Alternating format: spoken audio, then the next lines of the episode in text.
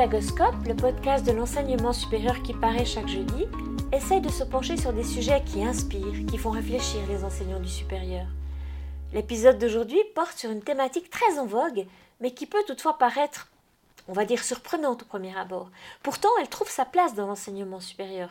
Je dirais même plus, cette approche apporte un souffle nouveau, bienvenue dans l'ambiance anxiogène actuelle. Je veux parler du design thinking. Pour en causer, Pédagoscope fait appel au docteur Richard Emmanuel Estes, qui est responsable du SADAP. Le SADAP est le service d'appui au développement académique et pédagogique de la HSSO. La HSSO est une haute école spécialisée en Suisse qui compte plus de 21 000 étudiants. Le service que Richard Emmanuel dirige traite avec toutes les parties prenantes de la qualité aux études. Alors, Pédagoscope a demandé à Richard Emmanuel ce qu'est le design thinking et en quoi cette nouvelle approche peut apporter des pistes pertinentes et judicieuses pour la qualité de l'enseignement supérieur. Bien, bonjour et merci de m'avoir invité. Euh, le design thinking euh, est une approche qui n'est pas propre à l'enseignement. Euh, c'est même plutôt pas dans l'enseignement qu'on la rencontre en général, puisque ça vient du monde de l'industrie, des startups, de l'architecture, du design, comme son nom l'indique. on, peut, on peut rattacher l'émergence du design thinking à quatre dates. Euh, et elles sont déjà anciennes, euh, bien qu'on entende parler de design thinking plutôt depuis peu de temps, euh, en tout cas dans le monde de l'enseignement. c'est qu'à date, c'est 1950, hein, c'est Alex Osborne, le publicitaire américain, qui invente plus ou moins le brainstorming. C'est 1987, Peter Rowe qui publie un ouvrage qui s'appelle Design Thinking aux presses de MIT. c'est 1991, David Kelly qui fonde l'agence de design IDEO, qui devient un peu le, le, parangon de la, de la, démarche de design thinking. Et puis en 1999, ils font un grand coup de, pub. Ils lancent sur la chaîne ABC News un défi qui consiste à créer un nouveau caddie de supermarché en cinq jours et ça conduit à un, caddie euh, assez incroyable euh, qui est parfaitement adapté à tous les besoins des, utilisateurs. Euh, alors ça c'est l'historique, mais en fait qu'est-ce que c'est le design thinking? Parce que finalement, c'est un, mot qu'on entend souvent, ça ressemble un peu à une mode, c'est limite agaçant tellement on l'entend. Euh, ben, en fait, c'est rien de moins qu'une méthodologie de conception et de recherche de solutions. Méthodologie et un état d'esprit.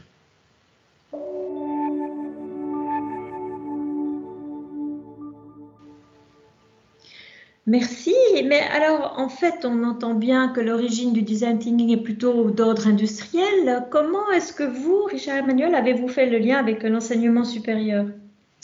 Euh, oui, mais alors comme vous l'avez dit, je suis impliqué dans différents types d'activités et euh, durant les 20 années qui, viennent de s'écouler, j'étais, euh, j'étais, je continue à faire de la recherche, à être impliqué dans des activités de créativité, de création avec des associations de culture scientifique.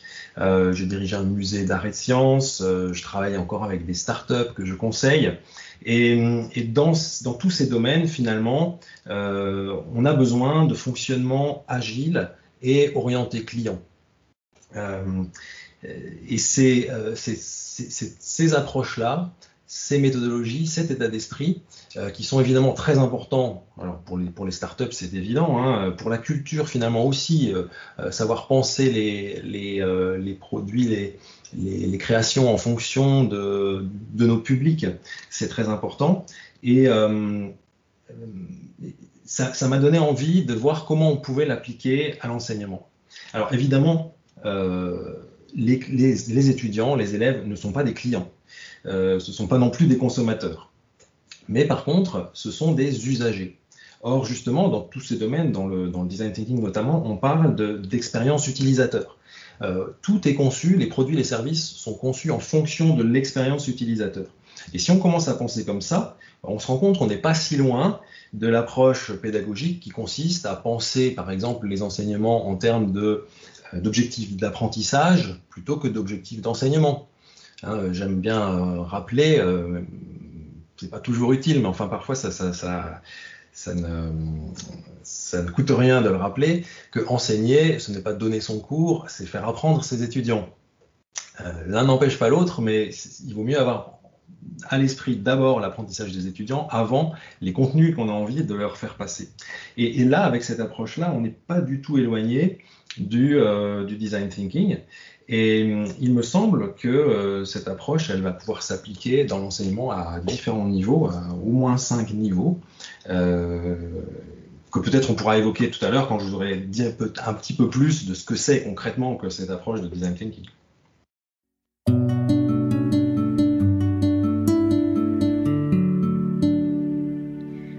Imaginons un professeur qui souhaite développer une activité d'enseignement de ce type, euh, soit agile, orienté utilisateur, donc étudiant. Bah, comment est-ce qu'il va s'y prendre? Donc, quelles sont les premières étapes d'un point de vue pratico-pratique? Alors là, on entre dans le vif du sujet. Oui, alors ça va pouvoir s'appliquer à un enseignant qui souhaite développer un enseignement particulier, mais pas seulement. Ça, je pourrais peut-être vous en parler après. Mais en gros, concrètement, comment est-ce que ça se passe? Euh, Le design thinking a plusieurs synonymes. On entend parfois parler de HCD, euh, Human Centered Design, euh, qui est également un acronyme qui peut désigner Here, Create, Deliver. Désolé, c'est en anglais, mais évidemment, tout ça, ça vient de l'anglais. Here, Create, Deliver, ça veut dire j'écoute, je crée et je livre. Euh, Human-centered design, ça veut dire le design centré sur l'humain. On parle aussi de co-design, de pensée design, etc. comme je vous ai dit, euh, c'est une méthodologie de conception et de recherche de solutions. Et ça consiste essentiellement à essayer de penser le besoin de l'usager, plutôt que de penser à la solution, à la bonne idée qu'on aurait eue. Donc il s'agit d'identifier le besoin avant de créer, avant de développer quelque chose. C'est ce que je disais tout à l'heure, penser l'objectif d'apprentissage avant l'objectif d'enseignement. Euh, il s'agit également de se reposer sur l'intelligence collective, de ne pas penser les choses tout seul. Euh, ce qui veut dire, euh, en général, essayer d'obtenir du feedback sur des expérimentations qu'on fait. Il s'agit beaucoup dans le design thinking de boucles très dynamiques dans lesquelles on teste, on prototype, on interroge les usagers et on reteste, on reprototype. Euh, donc c'est quelque chose de très dynamique, très itératif, très expérimental. Euh, donc voilà, identifier le besoin, tester, prototyper, recueillir du feedback, le tout dans une démarche d'intelligence collective. Ça, c'est un petit peu l'état d'esprit général. Et vous voyez qu'on est plus dans un état d'esprit d'ailleurs que dans des méthodes. Alors évidemment, il y a des méthodes, il y a des outils, mais c'est vraiment l'état d'esprit général du, euh, du design thinking.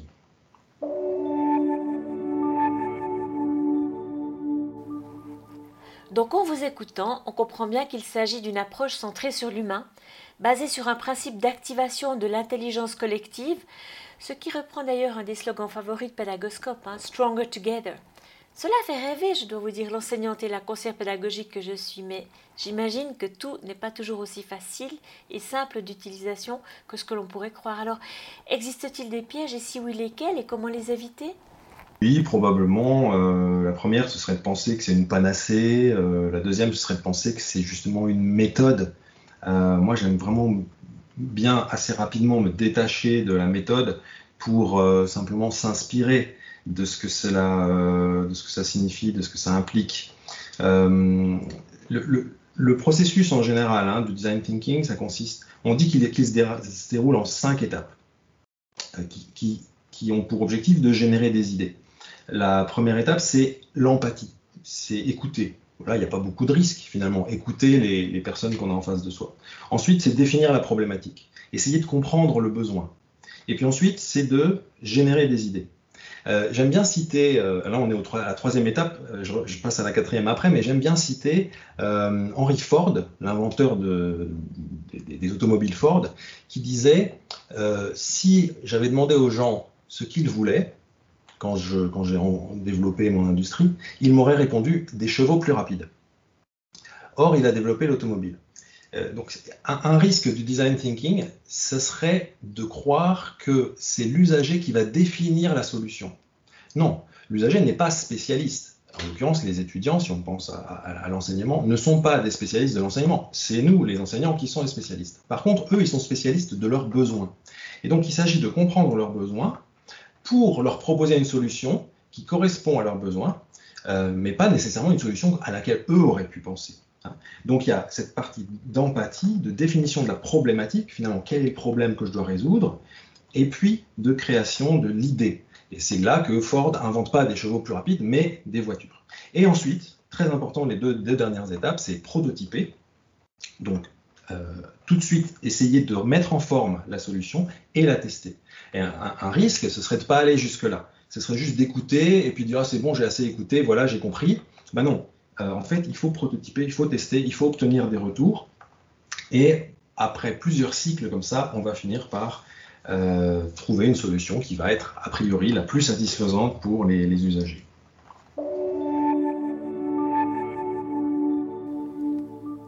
Alors dans le contexte actuel où l'enseignement à distance est généralisé, que les étudiants sont le plus souvent isolés de leurs collègues de cours, est-ce que vous voyez des possibilités de mettre en application l'approche du design thinking malgré tout?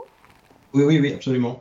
Euh, j'ai parlé d'une première dimension qui était euh, pensée en termes d'objectifs d'apprentissage plutôt que d'objectifs d'enseignement, mais euh, ça peut être aussi tout simplement pensé en termes d'expérimentation. à la HESSO, nous avons un programme d'encouragement de l'innovation pédagogique avec des, de, l'argent, des subventions qui récompensent des gros projets, etc. Et à partir de l'année prochaine, j'ai proposé au rectorat qu'on finance aussi des petits projets pas des projets d'innovation pédagogique, mais des projets d'expérimentation. C'est-à-dire, j'ai une idée, euh, a priori, elle n'est pas complètement absurde, elle n'est pas en, antagoniste à ce que dit la littérature, mais je ne sais pas exactement comment je pourrais la mettre en œuvre. Alors, voilà, je suis encouragé, je la mets en œuvre, je la teste, et puis je vois en fait comment ça réagit. Je recueille du feedback de la part des étudiants, et peut-être que là, à partir de là, je ferai de l'innovation pédagogique, c'est-à-dire je montrerai un gros projet voyez euh, L'autre, euh, approche, ce serait de dire, bon, bien sûr, on a l'évaluation des enseignements par les étudiants. C'est déjà du design thinking d'une certaine manière, hein, si c'est vu dans une perspective de développement professionnel plutôt que de contrôle euh, par l'institution. Mais ça reste des choses assez lourdes. On fait ça, normalement, c'est l'institution qui programme tout ça. Rien n'empêche l'enseignant, l'enseignante, à l'issue d'un module de cours, à l'issue même de chaque cours, pourquoi pas, hein, de, tester un petit peu la réception des, élèves, des étudiants, des élèves s'ils sont à, l'école euh, obligatoire ou au gymnase. Euh, tester, ça veut dire quoi? Ça veut dire peut-être euh, utiliser un petit logiciel tel que Menti, puis poser une question, demander aux étudiants de se positionner sur un axe, s'ils ont aimé ou pas, combien ils ont l'impression d'avoir appris de, en, pourcentage de ce qui a été proposé, euh, quel a été leur engagement, euh, qu'ils ont, quelle a été leur motivation. Voilà, on peut tester plein de choses très très facilement. On peut tester avec des petits post-it, en distribuant un post-it, puis on leur demande d'écrire quelque chose, une, instruction très claire, très courte, euh, très précise, et on leur dit, bah, en sortant, vous collez le post-it. Moi, je fais ça très très souvent dans, dans toutes mes, mes, formations. Et hum, c'est un état d'esprit qu'on retrouve un peu plus dans l'enseignement supérieur, mais par exemple relativement peu à l'école. Euh, je vous donne une anecdote, il y a, quelques jours, ma fille me disait oh, moi l'école c'est un peu dur parce que elle fait du cirque. Alors évidemment elle, a tout le temps besoin de bouger. Et pour elle ce qui est difficile c'est de rester assise sur sa chaise pendant 45 minutes. Euh, et euh, bien qu'elle soit au lycée voilà ça a toujours été un peu difficile. Elle ce qu'elle aime c'est apprendre sur son trampoline c'est apprendre avec la tête en bas etc mais en fait elle a aucun moyen aucun moment dans sa scolarité où elle pourrait exprimer ça. Parce que les enseignants ne sont pas à l'écoute de ce genre de choses. Je ne dis pas qu'il faut faire un cours à des élèves qui ont tous la tête en bas ou mettre un trampoline dans, la classe, mais simplement essayer d'entendre, d'écouter, d'être en empathie. Et ça, ce n'est pas des méthodes, c'est vraiment un état d'esprit. C'est se dire en tant qu'enseignant, je ne sais pas a priori quels sont les besoins de, de mes élèves et je vais leur demander. Je ne sais pas si je pourrais y accéder, Peut-être qu'ils vont proposer des solutions que je ne suis pas en mesure de leur, euh, de leur offrir, mais peut-être que je vais quand même changer quelque chose simplement parce que je les aurais écoutés.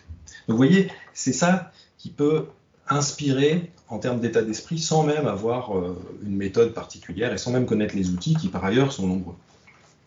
Donc finalement, si je vous entends bien, c'est une stratégie d'enseignement qui fait la part belle à la réflexivité, à l'introspection, à la mise en perspective. Ben oui, oui, évidemment, oui, parce que euh, en fait, il faut, il faut, quand même se souvenir d'où ça vient. Pourquoi est-ce que ça s'est développé dans le monde industriel C'est parce que énormément d'entreprises se sont montées sur la base d'une bonne idée et ont finalement échoué, ont fait faillite. Parce que votre bonne idée, euh, si vous la testez pas, ben peut-être qu'en fait elle est bonne que pour vous.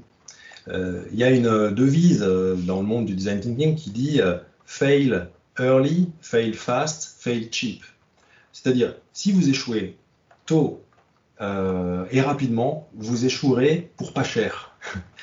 et, donc, c'est évident que pour l'industrie, c'est important.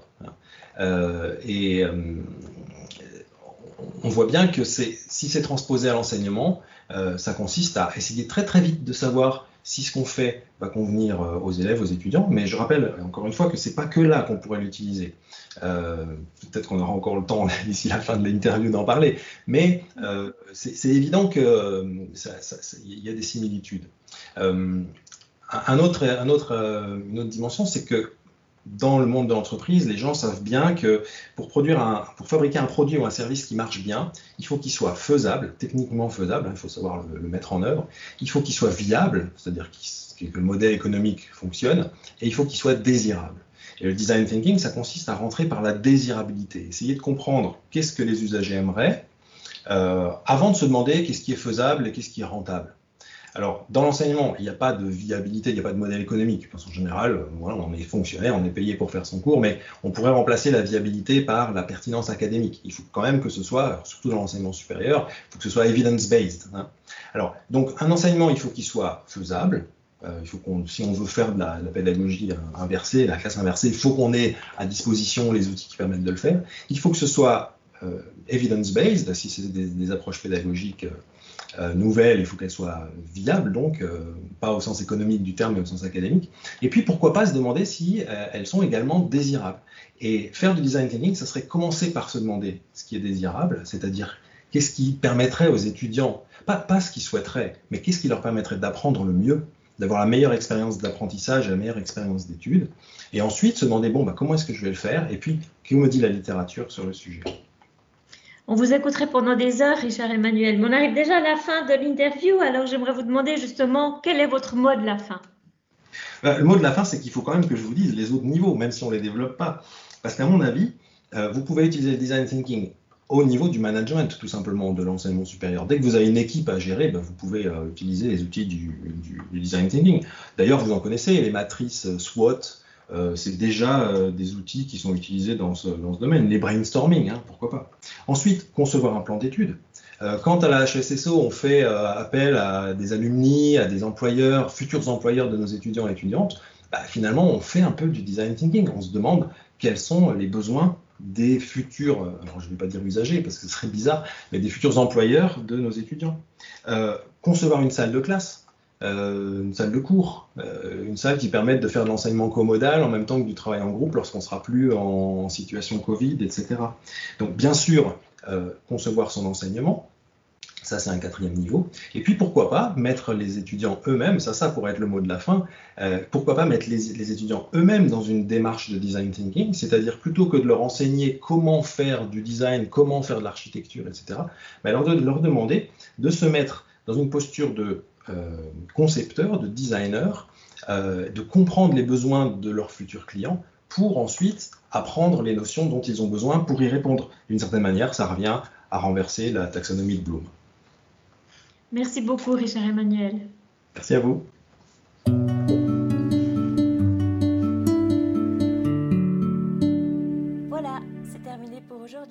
Un grand merci d'avoir écouté cet épisode. J'espère que le format vous a plu. Si oui, dites-le moi avec 5 étoiles ou même un petit cœur sur iTunes. Et si vous n'êtes pas fan d'Apple, ce n'est pas grave, il y a d'autres manières d'aider et de soutenir Pédagoscope, comme partager ce podcast avec deux ou trois de vos collègues et vos amis peut-être. Cela m'aidera énormément à poursuivre cette initiative et qui sait, cela les aidera peut-être eux aussi.